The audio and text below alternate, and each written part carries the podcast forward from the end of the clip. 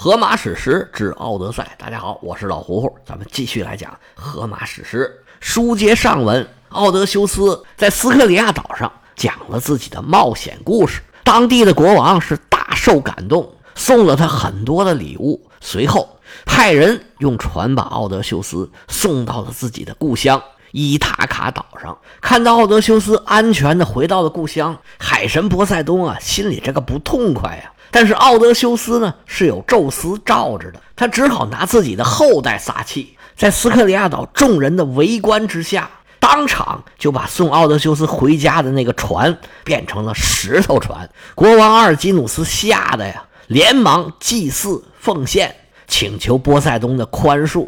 而在伊塔卡岛上，奥德修斯实际上是睡着回到了故乡。等他睡醒了，睁眼一看，吓一跳，自己躺在橄榄树林子里头。旁边堆着一堆东西，都是在斯克里亚岛上人家送给他的，但是旁边一个人也没有，而且这地方他也不认识。奥德修斯一时间他不知道怎么办好，正在他二心不定、犹豫不决的这个时候，打远处来了一个牧羊少年，奥德修斯就上去打听，说这是哪儿啊？这少年回答奥德修斯说：“这是伊塔卡岛，这你都不知道？那你又是谁呢？这要是搁旁人啊。”要不就是张口结舌说不上来，要不就是满肚子实话，咵啦就倒出去了。但是奥德修斯是什么人呢？在这种情况下呀，独身一人初来乍到，如果被人认出来他就是奥德修斯，消息传到这些求婚者的耳朵里边，他就有性命之忧。但是你躲躲闪闪或者张口结舌，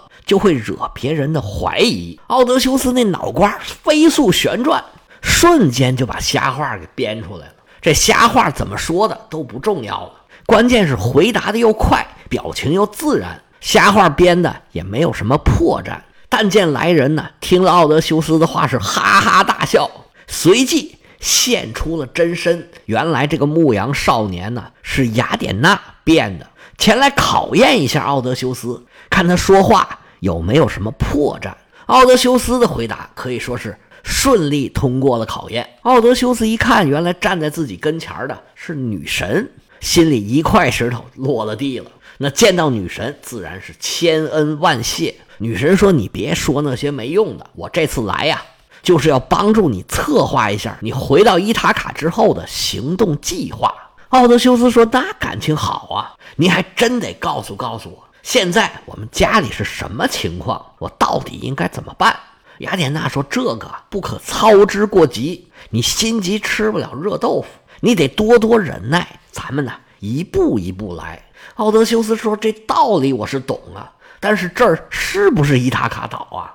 我土生土长在这地方，现在这我抬眼往周围看，哪儿哪儿怎么都那么陌生呢？这岛也不是很大，每个角落我都去过，但是这儿怎么跟我们伊塔卡岛它不一样呢？”雅典娜说：“不一样啊，那就对了。我刚才呀是为了考验你，看你随机应变的能力怎么样，就运用法力做了一个肉眼三 D。你眼前这一切都是我幻化出来的景色。”女神说着话，手一挥，歘啦，撤掉了神力。奥德修斯的眼前呢是群峰点翠，泉水叮咚，海天一色，是草长莺飞。眼前的景色是美不胜收，正对面就是一个叫做福尔库斯的小小的海湾，身后是被称作奈阿德斯的泉水，眼前正是自己又熟悉又已经陌生了，已经二十年没回来了，他的故乡伊塔卡岛。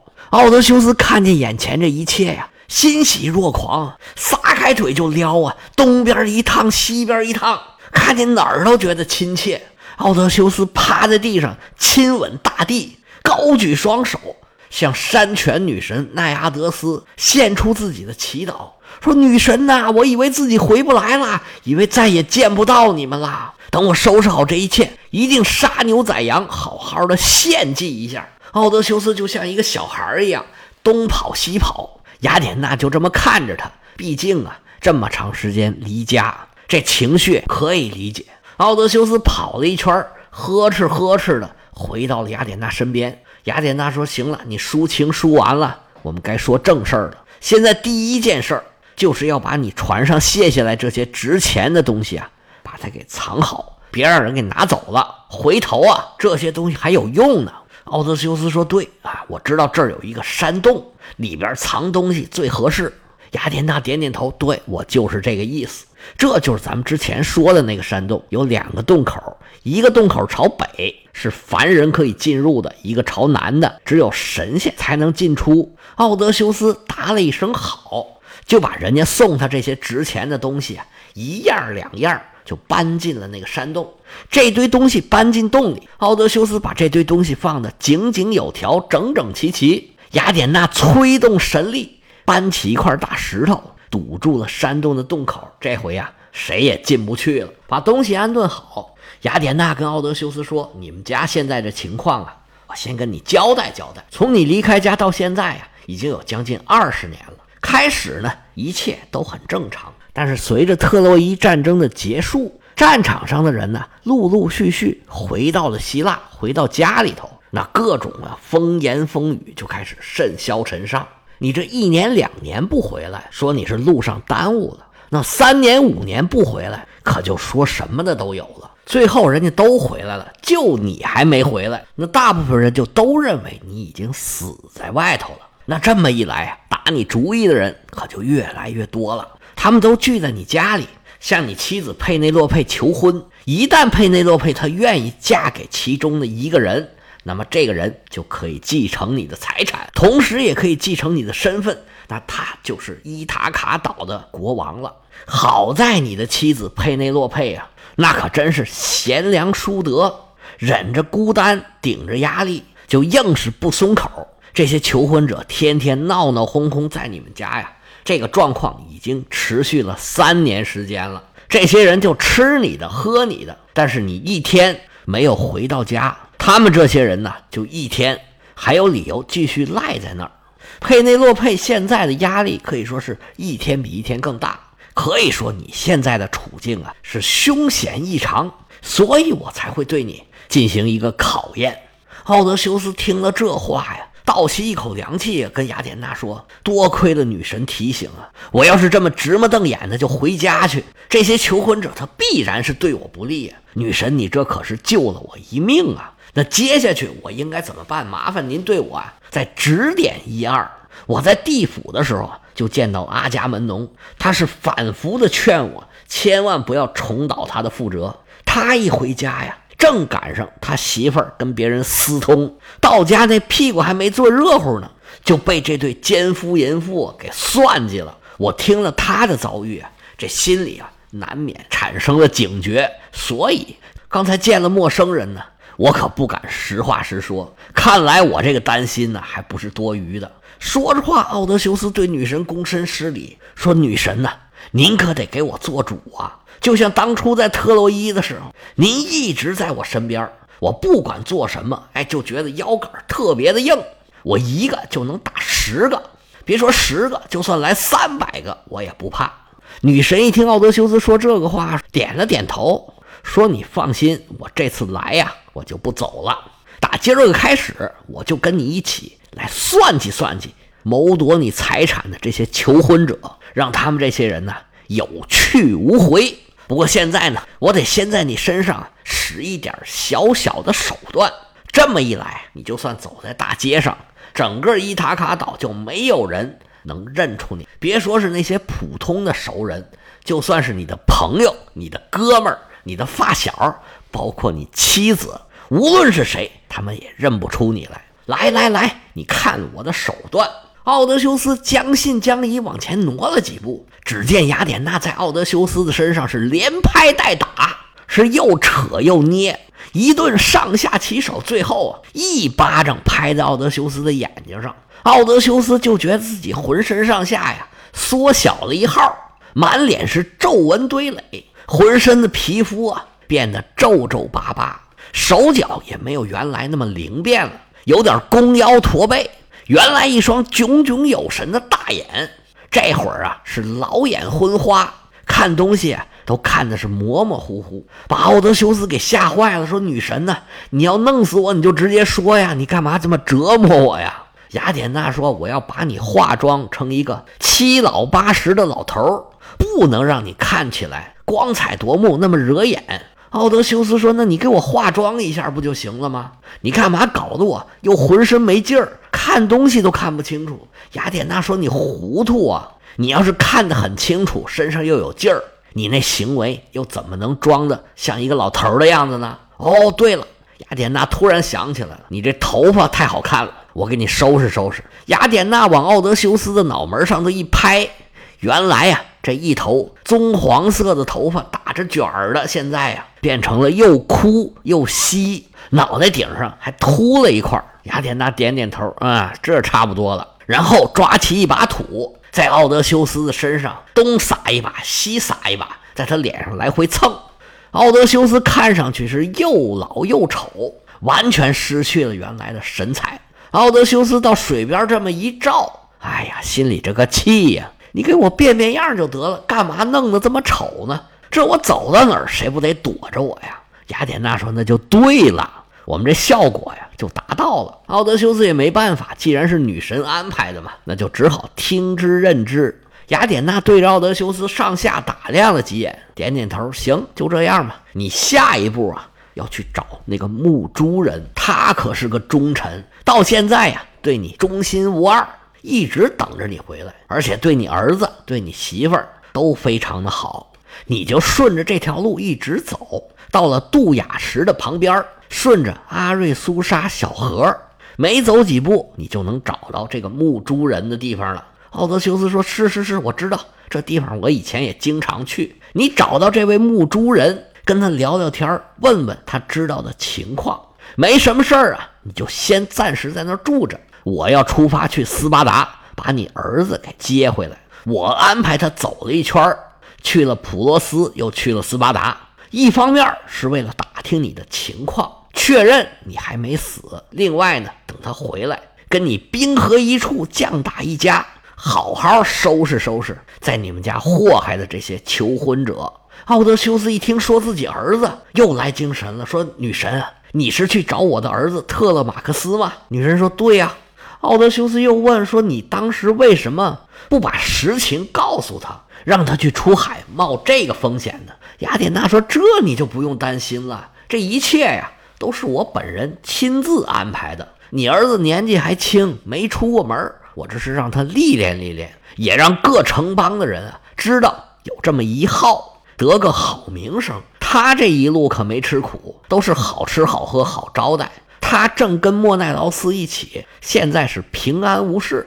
不过回来的时候可能有点麻烦。现在这些求婚者已经开船出海了，在路上设下埋伏，想要对他不利。不过呀，这对我们来说啊，就是雕虫小技。你就踏踏实实的去找你那猪官去吧，你儿子这边就交给我吧。雅典娜嘴里说着，右手举起刚才那个洋官拿着的一根拐杖。噼里啪啦，冲着奥德修斯这一顿拍，拍的奥德修斯直躲呀！说：“女神，你拍我干嘛呀？”雅典娜说：“我给你定个型。”拍完了之后啊，就看奥德修斯啊，浑身上下是又脏又臭，皮肤褶皱，是弓腰塌背，而且眼睛也看不清，这活脱脱的就是一个又穷又丑的要饭老头。雅典娜上下一打量啊，差不多了，再加上这个，就齐活了。雅典娜一翻手掌，就见他手上出现了一个斗篷、一件衬衣。这斗篷啊是烟熏火燎，是黑不溜秋，上头压着一块大鹿皮。本来这鹿皮上是有皮有毛，磨的呀都剩光板了。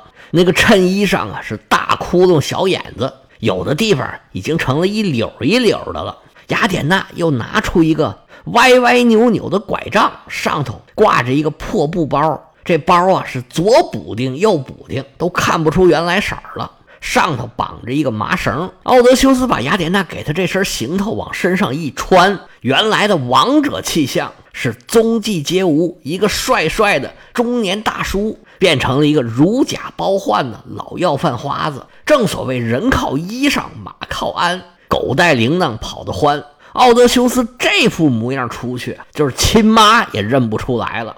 女神一看，行了，齐活，事儿就是这么个事儿。你赶紧去找那猪官儿，我赶紧去找你儿子，我们各奔前程。荷马史诗《奥德赛》第十三卷到这儿算是告一段落。第十四卷的开头是开在奥德修斯去找猪倌的路上。奥德修斯回到伊塔卡呀，他是熟门熟路，那猪倌在哪儿放猪啊？他当然是心知肚明。不过现在已经变成一老头了，这腿脚就没有原来利索了。他翻山越岭，左绕右绕，走过山环，绕过林地。奥德修斯心里边感慨呀：“哎呀，这家乡就是家乡，这一路上的风景事物是又亲切又熟悉。这一路上他都能想到前面还能看见什么。走了一会儿，在他印象里边，这猪倌就应该在这儿了。”奥德修斯翻过最后一座小山包，他脑子里出现的是一个又脏又破的猪圈。这猪圈呢，一共也没多大。